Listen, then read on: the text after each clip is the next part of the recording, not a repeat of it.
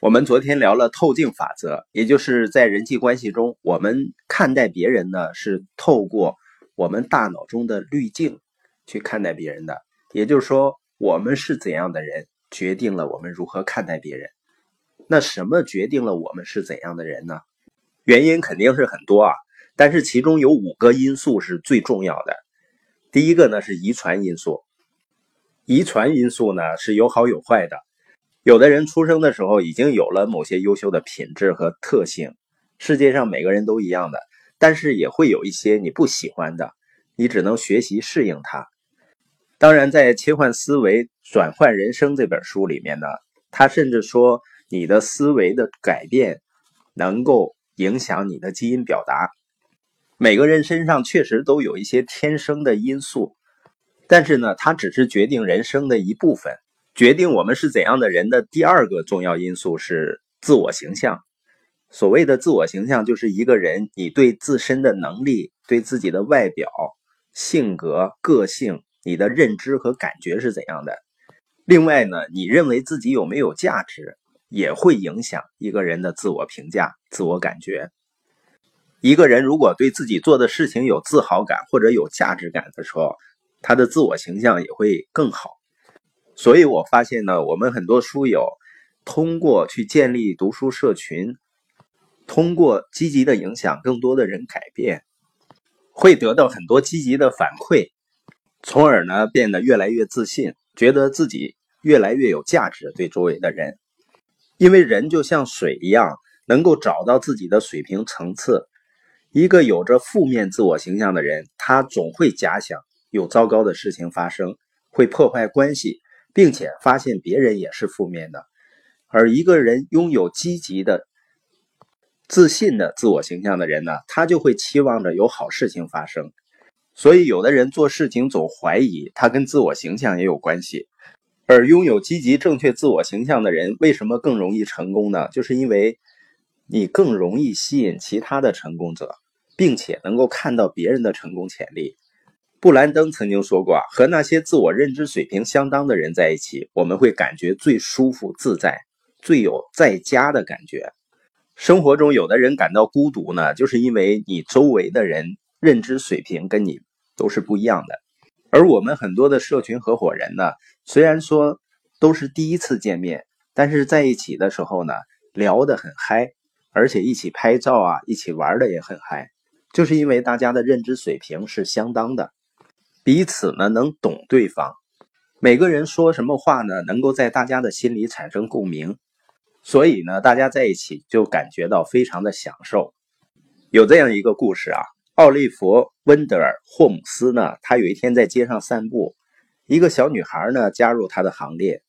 当小女孩转身要回家的时候，这位著名的大法官就说啊，如果你妈妈问你去哪儿了，你就告诉她和奥利弗。温德尔·霍姆斯散步去了。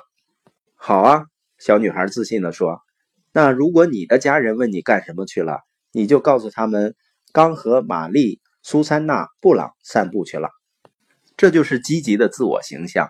你发现孩子的时候啊，都是自信的。如果我们的家长不自信的话，我们慢慢会教会孩子自卑。很多的父母呢，把教育孩子的重点放在孩子参加各类的学习班，学各种技能技巧，甚至从幼儿园就开始了。但是如果父母能够刻意的去学习成长，去提升自我形象，我们才能够给孩子最好的影响。决定我们是怎样人的第三个因素就是生活经验。从前呢，村民们告诉年少的羊倌。如果看到狼呢，就大喊狼，我们就会带着枪和猎叉赶过来。有一天呢，小羊倌正在放羊，看到远处有只狮子，他就喊狮子狮子，但没一个人来。狮子吃掉了好几只羊，小羊倌呢气得发疯了。我喊的时候，你们为什么不来呢？他问村民们。我们这个地方没有狮子，村民回答。你留心狼就行了。小羊倌呢学到了宝贵的一课。人们只会对他愿意相信的东西做出反应，人们更愿意相信自己的经验。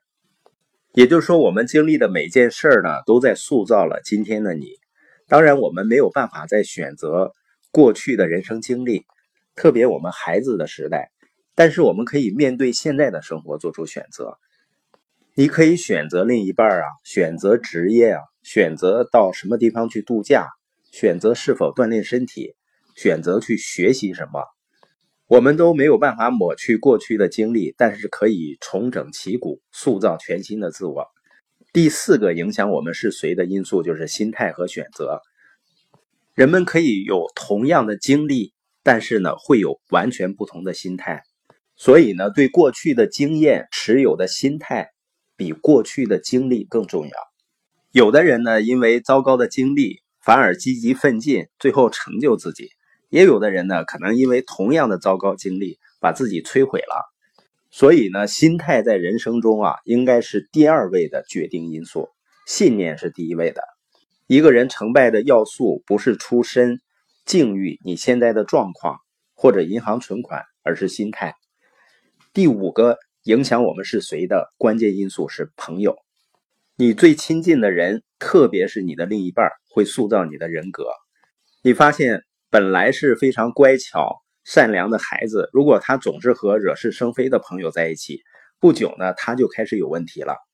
或者呢，你会发现一个成年人呢，在一个积极的环境，哪怕是一个积极的社群里，他受到积极的影响，拓展了心智，不断的被激励，然后呢，生活就有了很大的改变。查理·琼斯说呢：“今天的你和五年以后的你，差别在于你和谁在一起。”读什么书？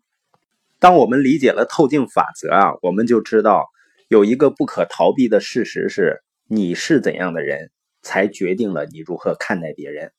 如果你不喜欢别人，或者你看一个人很来气，正说明了你是怎样的人，以及你看待别人的眼光。